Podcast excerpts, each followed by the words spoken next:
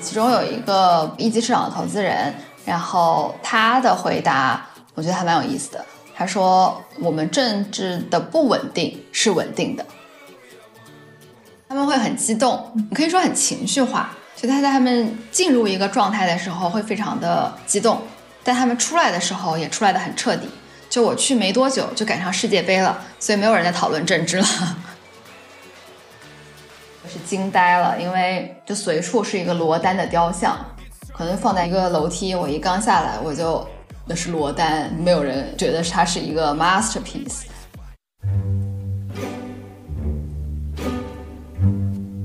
Hello，大家好，欢迎来到张小俊商业访谈录，我是小俊。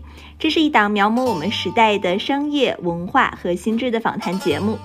这是一集很轻松的节目啊，聊天对象是我的好朋友玉楠。过去半年他在海外游历，而且其中一站是遥远的南美，从巴西回国需要经历三十多个小时的折腾。他是美国科技媒体 The Information 的前记者。让我们看看，当一名科技记者空降巴西会遇到点什么吧。Hello，玉楠，先用葡萄牙语给听众朋友们打个招呼。好呀，我这个也是非常的初级，就卖弄一下。Oi, meu nome é Yunnan. Estou feliz por estar aqui。翻译一下就是。大家好，我的名字叫玉楠，很高兴来到这里。玉楠是就是美国科技媒体的 Information 的前记者，他也是 The Information 就是从美国派到中国来的第一个记者，对吧？对，我们是 base 在香港。那五年多都是在报道中国的科技企业，包括报道了滴滴、然后字节等等公司。我印象很深的是，他是全球媒体中第一个曝光了字节组织架构的记者，包括在 TT 在遇到美国的一系列的危机的时候，他也写过很多。报道，现在他离开了 The Information 的工作，然后我了解到他最近启动了已经为期半年的游历，最近刚刚也是从巴西回来。玉楠，你要不要帮我补充一下，然后也聊一聊你为什么就是在过去半年开始这趟游历吧？我是二一年从 The Information 离开，然后去了一家在北京的大厂，也是工作的原因，然后工作大概一年多。加上疫情吧，也是很久就没有出去了，所以半年前就想看一看大家都在做些什么，然后自己也换个脑子，见见朋友啊什么的，所以就决定出去溜达一圈，香港、美国，然后巴西。哎，为什么会在巴西待？好像待了几个月，为什么待这么久？整个拉美我其实从来没有去过。然后巴西的话呢，是几方面原因吧。一个也是家属 在创业，然后因为业务需求，他需要去巴西看一下这个市场。然后对我来说的话，像美国啊、亚洲的其他地方，可能就相对熟悉，因为工作或者学习的原因都住过很长一段时间。但拉美的话，对我来说也是一个完全陌生的土壤，一个一个区域吧。当然，一两周去也能够看到很多新鲜的东西，但是觉得正好也有时间，那就去待久一点点，这样也可以交一些当地的朋友啊，更好的去看一看当地在发生的事情。去到拉美的第一印象是什么样的？在这个陌生的土壤，第一次踏进巴西，刚开始的一周呢，说实话是属于非常懵逼的状态，因为这个和去美国上学不太一样的一点是，就是至少英语它可能不会那么流利，但你至少不是一下飞机就是非常懵逼啊，所以刚去的前可能一两周，每天都是处在。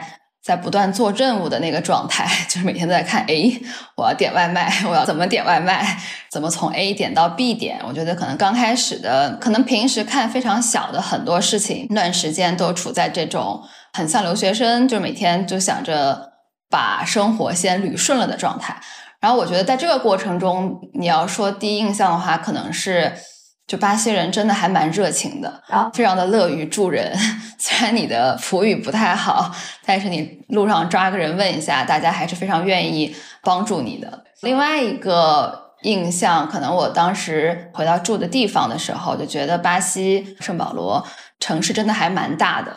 城市给你一种，也不是说混乱，但它就不是一个非常规整、非常有秩序感的地方。就时不时的，你也会看到很多非常有特色、非非常现代主义的建筑，就很神奇啊！所以它是一种混合感。对对对，然后现代主义其实就是奇形怪状的楼。突然走到一片地方，这个区域突然很好、很新，然后你可能再开一条街，又是截然不同的景象。你当时是从哪儿飞到的巴西？飞了多久？飞到了圣保罗。我当时是从三藩，所以三番先去 Houston 转个机，因为三番没有直飞圣保罗的，然后再从 Houston 飞到圣保罗。从 Houston 飞过去十几个小时，我已经不太记得了。到了机场再去酒店，这个这段路程是不是也很远？因为它面积非常大。当时还没有那么堵车，大概两个小时左右。哦，那还行，没有我想的那么夸张。啊，对，觉得开四个小时吗？好像是两个小时。对，如果我没记错的话。你刚才说就是你前几天都在做任务、外卖啊，然后出行这种。这种都是什么公司在做啊？在巴西出行其实也是本土，就是 Ninety Nine，但是之前被滴滴买了嘛，九九。对，然后 Uber 的话也是当地出行生态非常重要的一个 player。外卖的话，就是主要是一家是 iFood，一家是 Rappi。Rappi 呢其实是从哥伦比亚起家的，iFood 呢就是跟本土的一个巴西的巴西的公司。这两家都已经非常大了。它的体验和中国一样吗？像比如说 Uber 在巴西。和 Uber 在中国，以及 Ninety Nine 在巴西和滴滴在中国，Uber 的体验肯定没有在美国好，然后九九的体验肯定没有滴滴在中国好。我觉得这个呢，也可以理解，就是总部所在的市场肯定会是用户体验最好的。对，但整体来说，我觉得还是至少对我一个语言不是非常流畅的外国人来说，我觉得这两个 app 用起来都还是比较好的。对，反而是外卖软件能明显的感觉。呃，首先我用不了 iFood，因为我是国际的号码，它必须要当地的号码才可以去注册。但 Rappi 的话呢，就可以供海外的号码注册的，所以我一直在用这个 Rappi。能感受到他们其实还是学了很多像在美国 DoorDash 的一些服务，或者说国内美团的一些服务吧。就比如说他们也有一个叫 Turbo 的 services，哈，他们说就是这也是他们最近是主要的一个增长的来源，可以理解为闪送，买个水，然后一小时之后就帮你送到家门口。其实它也不仅仅是一个外卖的软件了，他们也在做的越来越综合，越来越朝着这种 super app 的方向在走吧。因为你主要时间在巴西，你在巴西的时候住在哪里？它大概处于这个国家的什么方位？我在巴西的时候的话，主要是在圣保罗，它是巴西最大的城市，它其实也是整个南美洲最大的城市，大概有一千两百万人左右。它是在整个巴西的东南部，其实巴西的几个主要的商业中心都集中在东南部。我在的它是一个城市，但它所在的那个州也叫圣保罗州，所以几个商业中心呢是包括圣保罗州，还有里约所在的里约州，然后包括有一个叫。Minas Gerais 吧，米纳亚纳州好像是这么翻译的。然后南部的话呢，比较白一些，就是从人种的角度来说，然后相对来说是比较富一些，很多欧洲的移民都喜欢住在那里。然后东北部的话是黑人比较多，靠海的地方有很多非常美的沙滩，整体节奏相对于巴西的其他部分来说就慢非常多。中部主要是一些农业州。大豆啊，这些农业主所集中的州都在中部。然后你从西北方向的话，亚马逊在西北，占地面积很大。你在圣保罗大概住在一个什么地理上？虽然圣保罗城市很大，但是它的公司啊，然后比较安全的区其实也相对比较集中。所以我前后住过两个区，一个叫 Pinelo，一个叫热尔丁 Paulistano，这两个区离得也非常近。是沿着它那个皮列鲁河的。对中国人来说，到拉美去做生意是排位第几的选择呀？就是在什么情况下他会选择去去巴西开展自己的生意？这个跟创始人的背景，然后你所选的方向，包括产品、生意形态都有很大的关系。但如果我们讨论的是互联网创业者的话，我觉得大家看出海市场可能会首先考虑北美，就美国和东南亚。嗯，我觉得这个原因的话，也是因为北美的人均 GDP 比较高，然后付费习惯好，基础设施啊、营商环境啊也相对更加健全和透明吧。然后东南亚，我觉得除了因为印尼的人口比较多。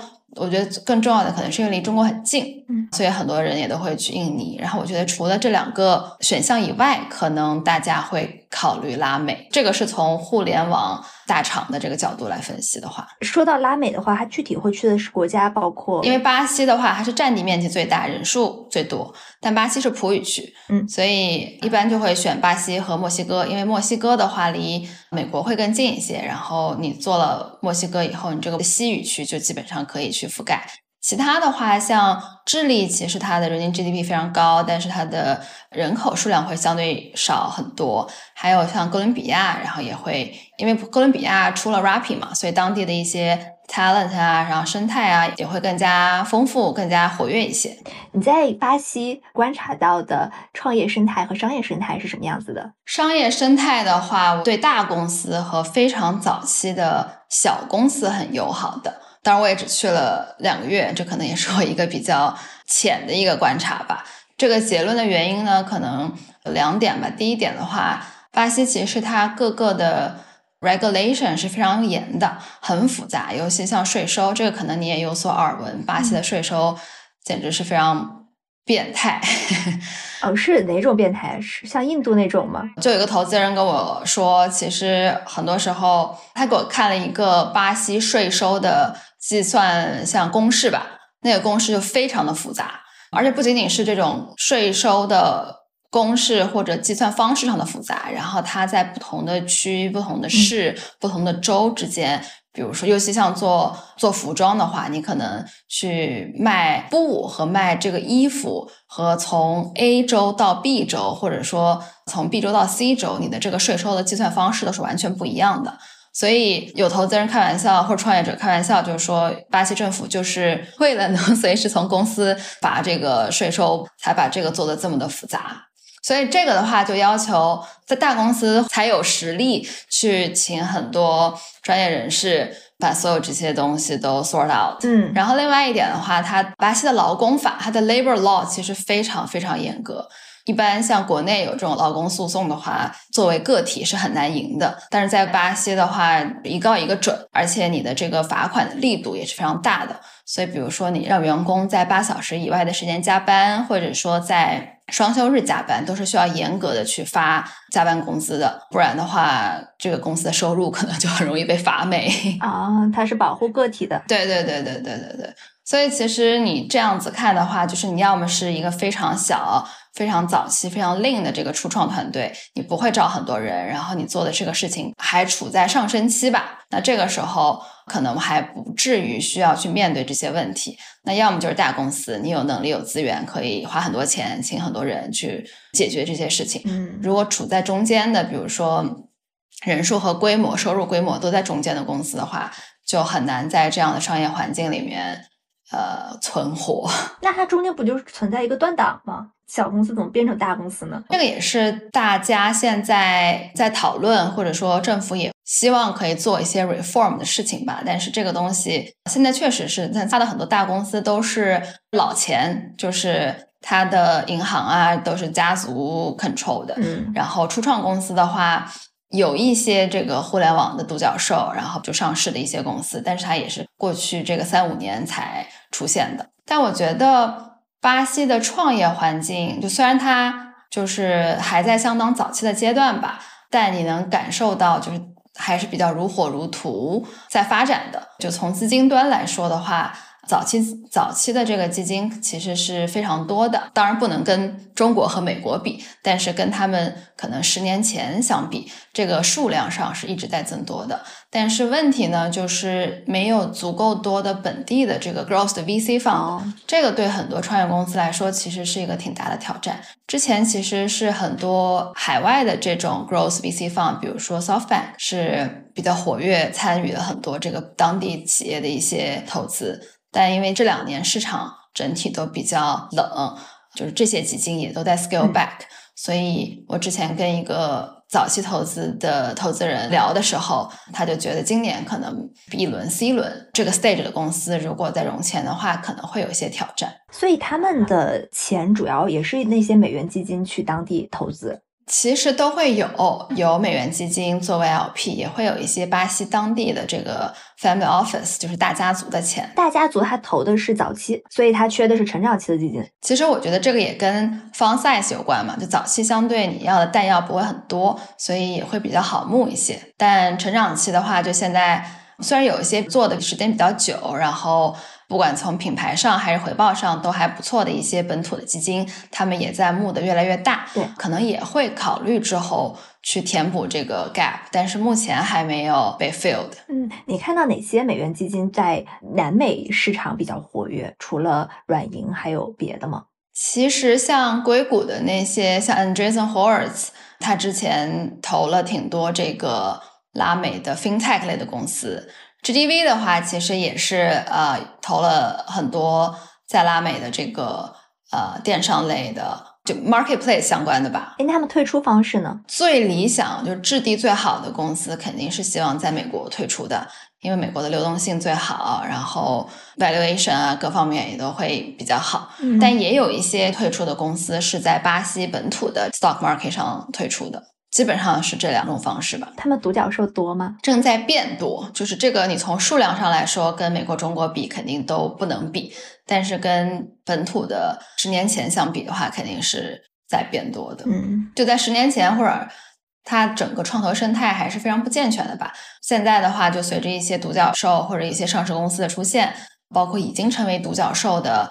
公司的创始人也会非常积极的去 build 这种有点互帮互助，能建立起来这样一种当地本土的这个 ecosystem 吧。比如说刚刚提到的 Rappi，大家就会把它类比成呃像 PayPal Mafia 一样，大家就会觉得拉美其实是有一个 Rappi Mafia 的，然后他们这两个 co-founder 会非常。Active 的投很多从 Rappi 出来的创业者，你到那边去以后有没有经历一些文化冲击？我觉得你很难用冲击这个词，它可能没有那么大，它可能更多是做事习惯上面会有一些差异。举个很小的例子的话，就是拉美人非常注重这个 warm intro，比如说在国内，如果你在一个微信大群，可能也有一些这个 mutual friend 在这个群里，虽然你可能从来没有见过。一些人，但是你去加他，然后表明来意，被通过的概率还是有的。然后大家也是可以打个电话聊一下，或者你在 LinkedIn 上发一个这个 cold email，这个在在美国也好，在中国也好，可能回复的几率都还是比较高的。但在拉美的话，就是非常非常需要有一个中间人 做一个这个连接，包括你要认识新朋友的话，就非常需要有一个线下的。然后不那么商务的、互相了解的环境，他很需要跟人和人之间那种熟络，才能跟你聊天。对，就是人和人之间的情感连接是非常非常重要的。嗯，这个其实就是一个硬币的两面性吧。那你另外一层，就可能我去的第一个感受，说实话，作为已经习惯中国的这个 快速和便利程度的人，我会觉得整个社会的效率肯定是没有东亚高的。但是呢，另一方面，你很能感受到他们个体对于生活的满意程度是比较高的。嗯，就是一开始呢，可能会有一些不习惯，因为你从消费者的角度来说就不够方便嘛。就比如说很多店周末都不开门，作为中国人怎么会呢？就所有店肯定周末开的最晚，对吧？因为人流量最大。但圣保罗就经常周日下午基本上所有店都是关的。我觉得也是挺有意思的吧。就是你如果在中国社会的这种高强度的竞争，然后高效的这种语境下，你这些可能都是安于现状，不思进取，过于安逸。对，但你换个角度来说，其实他们真的还都蛮活在当下，然后非常善于发现生活本身的乐趣吧。嗯，就是我觉得这个是硬币的另一面，我觉得也挺有意思的。哎，他们周末干嘛呢？下午商场都不开门。对，如果一个巴西人非常典型的周日。是从十一点开始，喊着亲朋好友一起来家里烧烤，边烧烤边吃边喝酒边聊天，聊到可能下午四五点钟，大家 略微醺的回家，基本上就是一个 typical 的周日。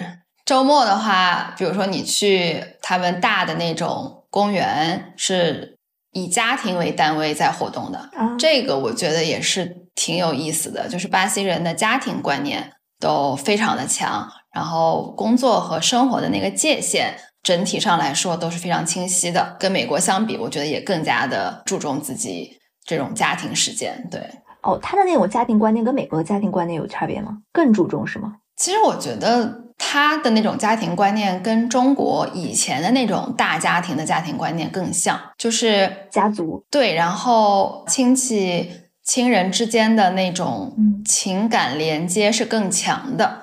其实你在美国，它是小家庭活动，你很难看到大家庭，可能就是父母和孩子，不会说什么就是十几个人的大聚会，这种可能一年只会在感恩节发生一次。就至少我跟可能在巴西认识一些朋友聊，他们。就是跟父母的关系，跟兄弟姐妹的关系都是非常紧密的。当然，肯定不是所有吧，但是你能感受到他们的可能妈妈或者妹妹或者哥哥，就是他们最好的朋友这种感觉。他们会花很多时间跟他们在一起。你作为一个空降到巴西到圣保罗的人。你是怎么开拓你的圈子的？怎么进入这个本地的圈子？有点像刚做记者，怎么去找到人跟你聊？有一些异曲同工之妙。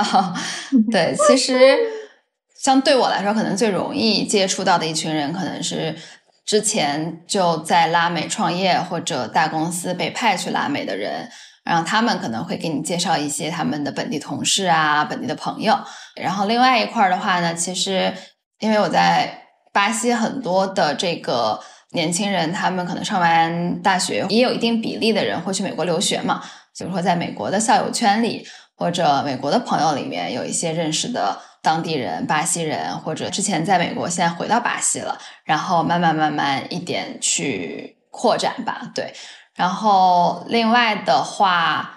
就是我也会 cold email，虽然被朋友们告知你这个行为，别人可能会觉得非常的奇怪，但是也有人就是回了。但我觉得这个就是个概率吧，对，概率是小的，对，概率肯定跟美国和国内相比更小一点，但也会有，也有一些线下的场合啊，比如说我做瑜伽，就也会有意识的。搭讪一下周围的人，然后出去吃个饭，有的时候也会。就我觉得可能在线下或者在一个 bar 认识的这种就更自然一些。对后面的话，可能也是交到了一些就是从兴趣上啊或做的事情上相关性更高的一些本地的朋友。有一些比如说也是在做创业的，比如说有些也是在做投资的。巴西本地人对创业的热情高吗？看你的参照物是什么吧。就你如果说从整体参照中国，那肯定是不行的。中国我觉得它也是有一个 cycle 的。就你现在肯定不是大家对创业最热情高涨的时候。嗯，我觉得哪怕在最热情高涨的时候，你如果放在整体去看的话，创业的人数肯定还是选择创业的人还是更少的一部分人嘛。大部分的人可能还是会选择。就大公司啊，或者一些机构啊。那巴西呢？我觉得说从巴西本土创业的话，其实相比较之前来说，这个创业的热情或者投入创业的人数肯定是更多的。这个原因其实也是因为巴西互联网就是过去几年发展还是相对比较快的，还是出来了一些这个独角兽公司和上市的这些公司。所以从两方面来讲，第一方面的话，这些人也看到了。有这样的一个可能性，嗯，那第二块的话，其实就是在这些快速发展的公司里面工作。如果他们要创业的话，也能更快的上手；同时，如果他们要创业的话，也能更加便捷的融到钱。所以，我觉得从这个意愿和从实际的资源的 availability 上，我觉得在过去几年都是让巴西有更多的人去创业的，或者整个拉美有更多的人创业的。它相当于中国的哪一年？十年前还是多少年前？你觉得能这样类比吗？觉得可以吧，就是更像是可能七八年前，因为现在比较火的很多是 marketplace 啊，是 fintech 呀，还是属于互联网基础基建或者互联网生态的这个部分的。那你会想在那儿长待吗？就比如说重新走过去七八年的中国？他的故事的那个脚本已经很清晰了吗？我觉得还是可能会有相似的点，但是其实也会有很多不一样的因素会影响，就这个所谓趋势的走向。比如说这个政府的政治生态啊，然后就经济的周期啊，还是有很多不同的因素在里面的吧。就虽然你能看到，好像现在大家钱都在往这里走，但是很难说会走出一样的路。那巴西的一些基本数据是什么样子的？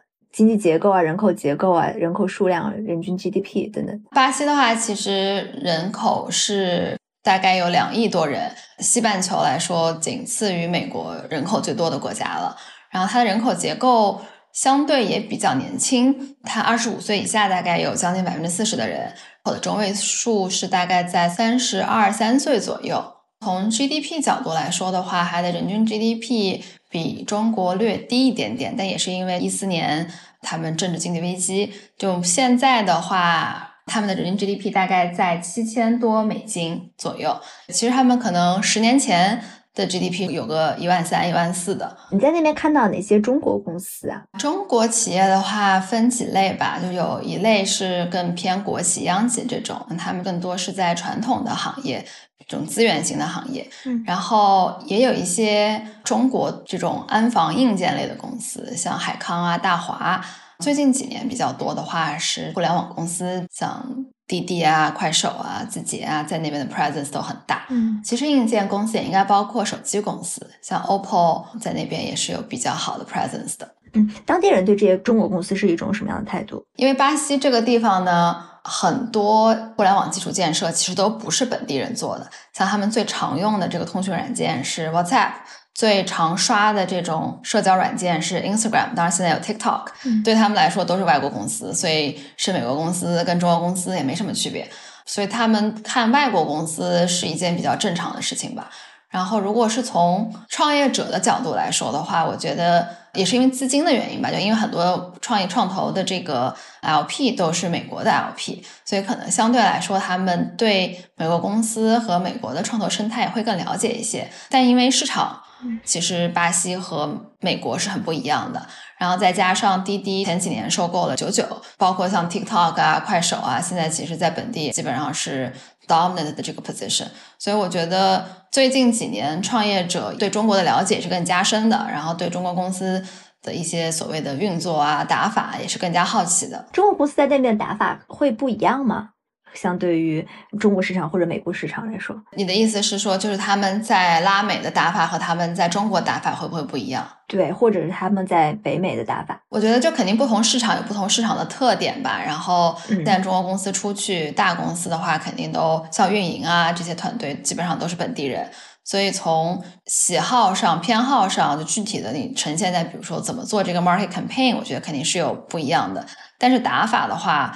就看你怎么定义这个打法，其实我觉得他还是会去借鉴一些可能在中国 work 的比较好的一些方式，然后可能在拉美也会去 test 一下。对，快手之前那边是它的优势市场，对吧？对，快手的海外市场里面，巴西是快手最强的海外市场。对，但是就是你要跟字节 TikTok 比的话，TikTok 的这个用户数量肯定是更高的。中国人或者华裔去拉美有几波浪潮啊？他们分别都是过去干嘛的？这个我讲的可能也是基于我 personal 可能认识的人，就我了解下来的话，因为我之前去了一个就是巴西的华裔，他们庆祝中国年的一个活动，就非常多不同时间段来巴西的这个华人，大多是第三代吧。然后有一批的话是四五十年代从台湾去的，然后有一批可能七八十年代香港、台湾还有大陆沿海城市都有一些。九十年代的话。在过去的人就是大陆的移民就会比较多，因为很多过去的人在比如说七八十年代过去的，也是因为那个时候巴西的经济发展是很快的，增速啊 everything，然后做的事情上有开餐厅的，然后有做贸易的，也有投资人、创业者在大公司上班就都有。其实他们我觉得是非常融入巴西的文化和社会了。我当时去以为可以说中文。去了以后发现没有一个人可以说中文，我们就是在用英语沟通。然后那他们互相之间的话，其实就是在用葡语在聊天了。你用英语在巴西是能生活的吗？如果你完全不会葡语，跟一些特定的人群是可以的。就比如说大公司里招进来的人，巴西的投资人、创始人，哦，英语是 OK 的。但你如果说就是要去更接地气的地方啊，或者是餐厅，然后日常生活。是一定要说葡语的，所以华裔去了巴西，他是不会再就是让孩子学中文了，对吗？因为其实美国人很多移民过去，他们都会让小孩还是要说一点中文。对，这个其实我也是发现了，但我觉得可能他们的爸爸妈妈就已经没有再说了，所以就没有这种 tradition 了。或者我觉得从某种程度来说，也是希望他们的孩子可以更好的融入当地吧。一般他们是为什么去巴西啊？我觉得可能就是跟正常移民一样，就每个人的原因可能都会不太对。对对，有些可能是觉得那边机会更好，或者亲戚朋友去了就跟着去了。巴西的投资人在投什么？现在？呃，现在的话比较多的还是 fintech，还有这种 marketplace，包括电商，包括 B to B 的 marketplace。然后也会有一些投资人在看 SaaS 的机会，因为其实巴西整体的数字化程度还是非常低的。还有一些，比如说像 healthcare，还还是会有人看。对，就可能这四个方向吧，就跟国内七八年前差不多。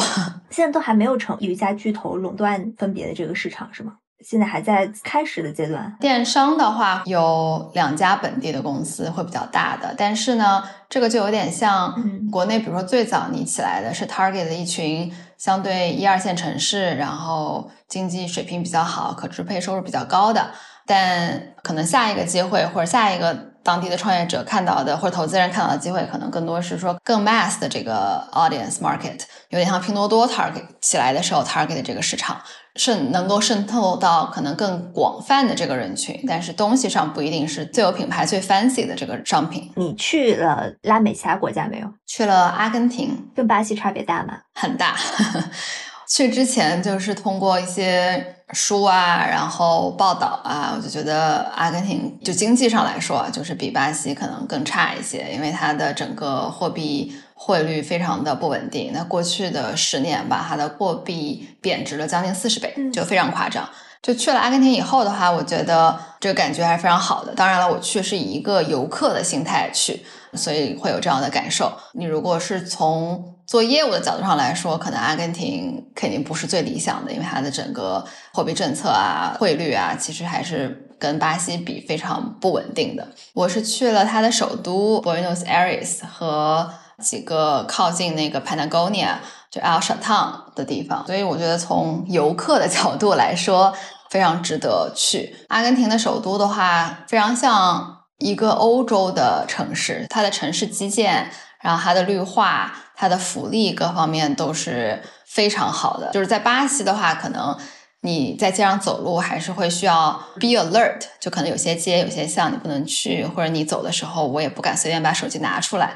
但是阿根廷就至少是那些博物馆啊所在的区域，就你会觉得走在路上是非常非常安全的。然后它的博物馆基本上都是免费的，就它是一个高福利程度堪比欧洲的拉美国家。巴西从二零一一年开始，它经济应该是开始下行了。你这次去的体验是什么样的呀？我觉得大家还在缓慢的从之前的这个经济和政治危机中 recover 回来吧，也看参照物是什么吧。我觉得跟拉美的其他国家来说。巴西整体的这个 inflation 还不是非常的严重，可能跟美国差不多吧，好像百分之六、百分之七。因为二二年刚好就是巴西有新一轮的总统大选，它对于巴西的整个政治格局的影响是什么？然后怎么间接影响了商业？这个问题我也问过，就是我在巴西聊的一些朋友，其中有一个一级市场的投资人，然后他的回答我觉得还蛮有意思的。他说：“我们政治的不稳定是稳定的。解释一下，就是说，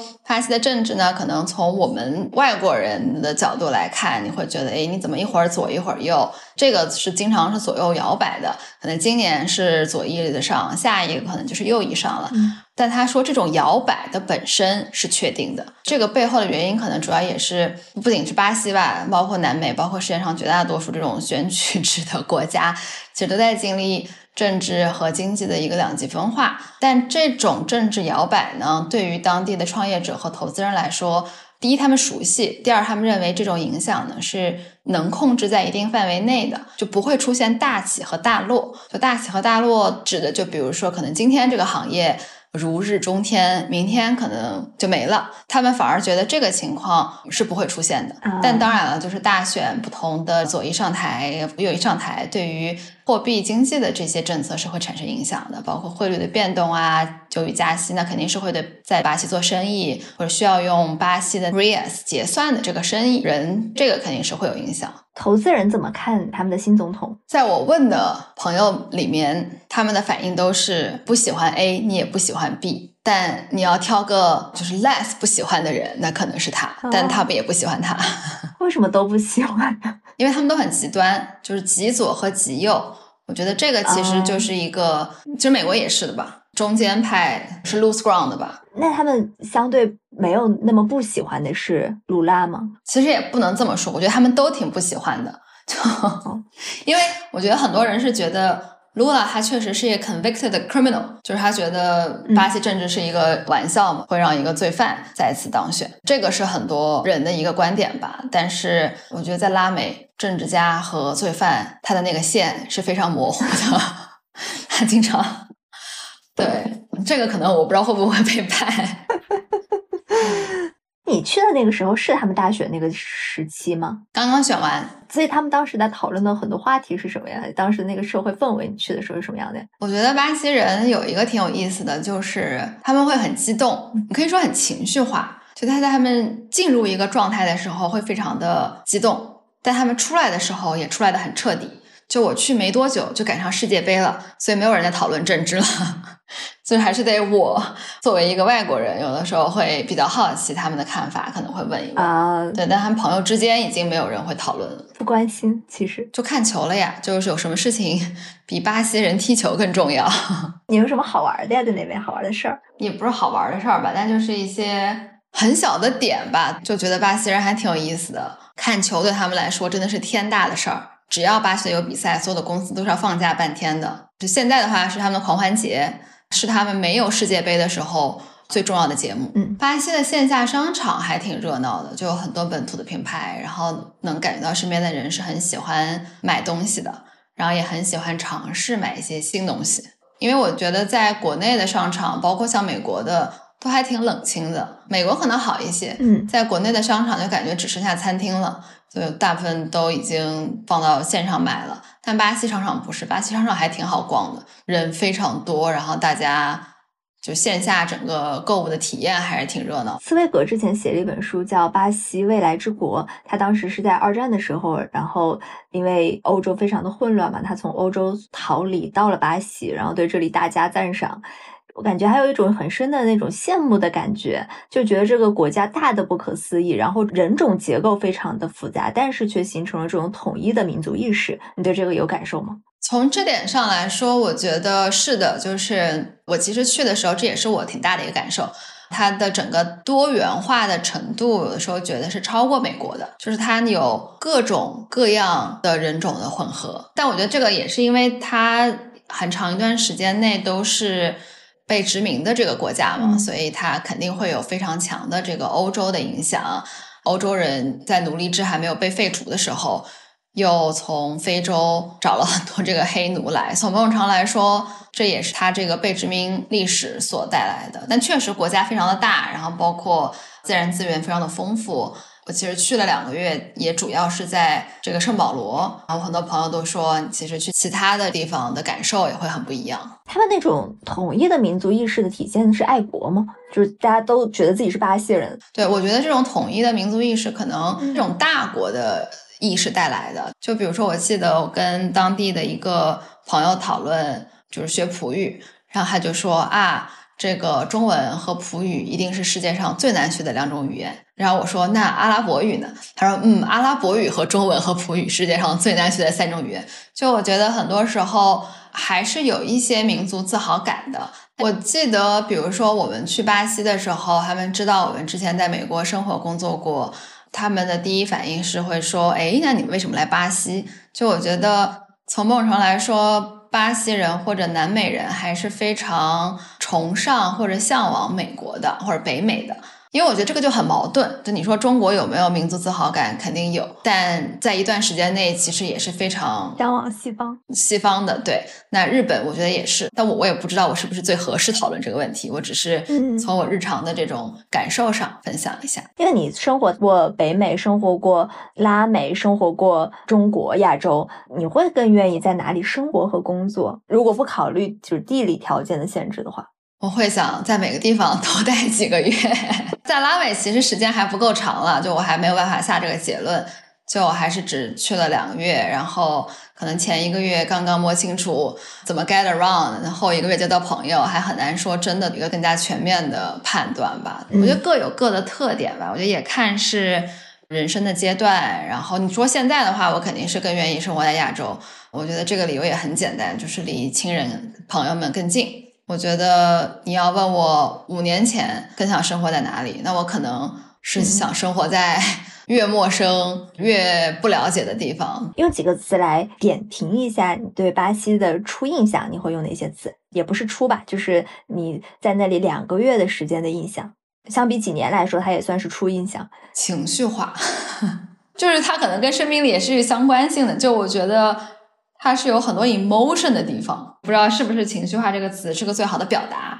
它的 emotion 呢，有带动到你吗？比如说跟着他们一起跳桑巴。我觉得它不是这种，就是跳桑巴的，因为其实我也没见过他们跳桑巴。为什么？可能我在圣保罗，圣保罗其实是属于巴西最卷的地方了。相对来说，大家都在工作，但我觉得很难用三个词形容。其实我最先想到是多元混乱，我想说懒，但这感觉 地方热的地方的人都比较懒。其实我觉得这是一种非常。不同价值观，说实话，我觉得我的看到的阿根廷的人，就真的是活得太快乐了。我在阿根廷就是觉得大家生活的非常，真的是质量很高。然后你随处一个小街心公园，有人唱歌，有人踢球，然后所有的博物馆几乎都是免费的。我可能只付过一次博物馆的钱，然后博物馆的展我也是惊呆了，因为就随处是一个罗丹的雕像，可能放在一个楼梯，我一刚下来我就。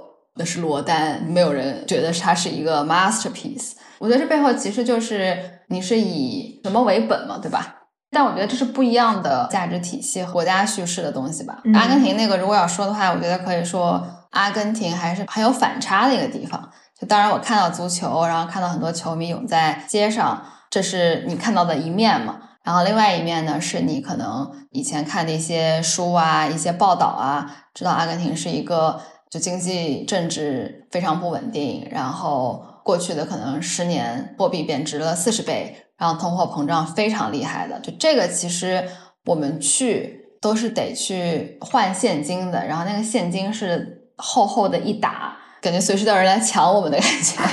但因为它 basic 有两个汇率的换算，有一个是官方的 rate，然后有一个是实际的 rate。官方的 rate 是一比一百八，实际的 rate 是一比三百。所以你如果用信用卡的话，就等于你要付双倍的价格 for 所有东西。那你们拿那一摞钱，然后呢？有人抢吗？没有吧？没有人抢，因为所有人都是这样。哦，因为它的货币已经，比如说你随便干什么都是几万，吃个饭省的是十几万，就是它的货币的这个通胀已经到了非常离谱的程度了。就是你只要钱在这儿，你这东西不卖，你就亏了。就很难想象在那边做生意吧，我觉得。但在这种情况下，你遇到的每个人都还是非常享受当下，但也有可能是他们觉得未来也想也没用，所以不如 享受当下。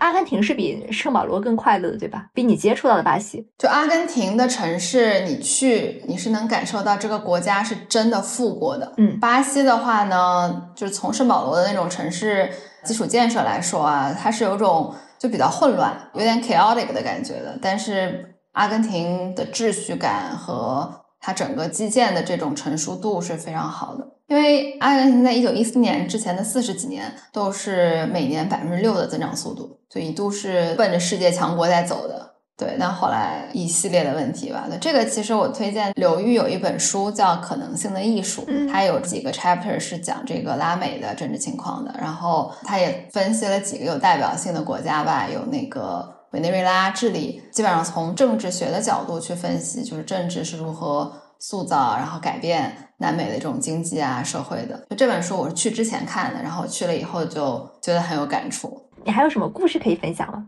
其实我去的话，就尤其是跟一些国内在巴西待了很久的朋友聊，他们其实确实会形容巴西人比较 dramatic。这种 dramatic 呢，它其实也不是说像北美职场那种会在开会的时候大家非常直接，大家非常针对一件事情产生激烈的所谓撕逼，这可能是一个反差吧。我觉得我会以为巴西人是非常直接的。但其实不管是日常生活还是工作的场景吧，我觉得他们是不太喜欢面对正面冲突的。嗯，就当一个事情他们不想做或者不喜欢的时候，他们不会在当下说出来。这点我感觉有点像亚洲人的这种心态吧。但是呢，跟东亚不同的是，东亚可能我不喜欢，但既然老板说了，既然东西要做了，那我就还是会做。巴西，我至少遇到的一些例子里面，或者听到的一些例子里面，本地的员工一定会让你感受到他的情绪和不满，他不会好好的把这个事情推动下去，直到他的情绪被看到和被你 address。有的人会反馈说啊，觉得他们太情绪化了，太太 feeling driven 了。但其实我觉得，就可能跟现在国内职场九五后更像吧，就其实个体的这种。意识其实更强，不是说不讲逻辑，但是感受它是同样重要的一个 component，不能被忽视。嗯，我觉得这个可能是跟我之前想的不一样的。我以为巴西人就很热情、很直接，有什么都会当面说。对，不是，所以他其实是需要一个更 subtle 的方式去处理一些就是在工作场景上的一些问题吧。那如果给想要拓展拉美市场的中国中国人或者华人三条建议，你会给你三条？可能也没有三条那么多，但是总结下来就是，嗯，先去多待，然后多交本地朋友。就这个其实也不仅是巴西吧，我觉得任何这个你没有去过的新的市场，都还是需要真的去那儿住上一段时间，可能好长一段时间，去慢慢的建立这种 context。因为我觉得很多文化上的呀、习惯上的，它不太是可以逻辑清晰的，一二三四五，还是需要在实际的接触过程中你能感受到。对，那你觉得总体来说，巴西市场有什么特点？比如说 to C 呢？我觉得相对大家还是很愿意尝试一些新出来的东西的吧。就我觉得巴西市场，因为它这个国家足够大，然后人种的情况又足够多元，经济的分层非常的两极化。所以你很难去说整个巴西市场有什么特点，它的特点可能是非常 divided 的。嗯，你适用于可能 top tier 的这个用户的产品，如果你是针对这群人，你可能在一些使用习惯上跟你设计给硅谷的使用用户可能是差不多的。但如果你是说我要切的是相对这种所谓下沉市场，或者是购买力没有那么强的人。那你可能设计的产品跟就是亚洲啊、东南亚可能是又是更像的，所以我觉得它的特点就是非常的 divided 吧，不太是说啊我有一个 main strategy，然后这些就可以囊括绝大部分的人。嗯，如果要做的话，可能还是要有不同的。产品 target 不同类型的人，那 to B 市场呢？to B 市场的话，我觉得它现在在发展，因为它其实整体的数字化其实还是非常非常早的。但有意思的是，它的付费意愿其实没有那么低，就跟国内比和跟这个东南亚的这些国家比，对，因为它第一的话是它的人均 GDP 其实还是跟东南亚比还是高一些的。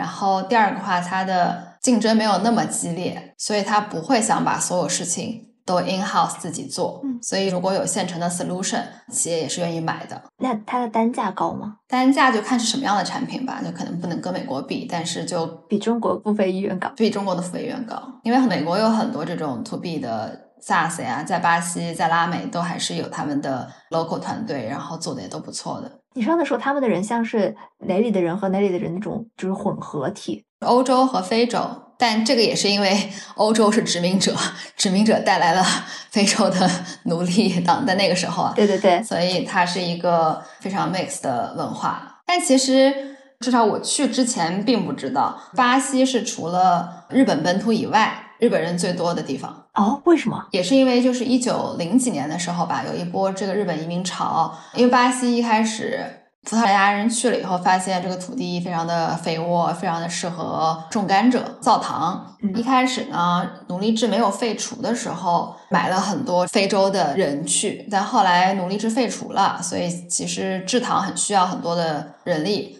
但当地就没有。这么多人了以后，他们就开放了整个移民政策。其实第一波是先向欧洲开放的，就很多意大利人去，但那个活儿太苦了，意大利人就不干了。不干了以后呢，然后他们就看向东亚吧。然后那个时候日本应该在明治维新的那个时候，也有很多经济政策的改革，然后其中有一个是土地政策，就是之前可能不能买卖，然后之后可以卖了，就很多。失去了地的原来是这种 farmer 的日本人，然后在他们可能一开始是想去日本城里去找工作，但也没有那么多工作能接得住他们吧，所以它其实是有一个巨大的劳动力的 surplus。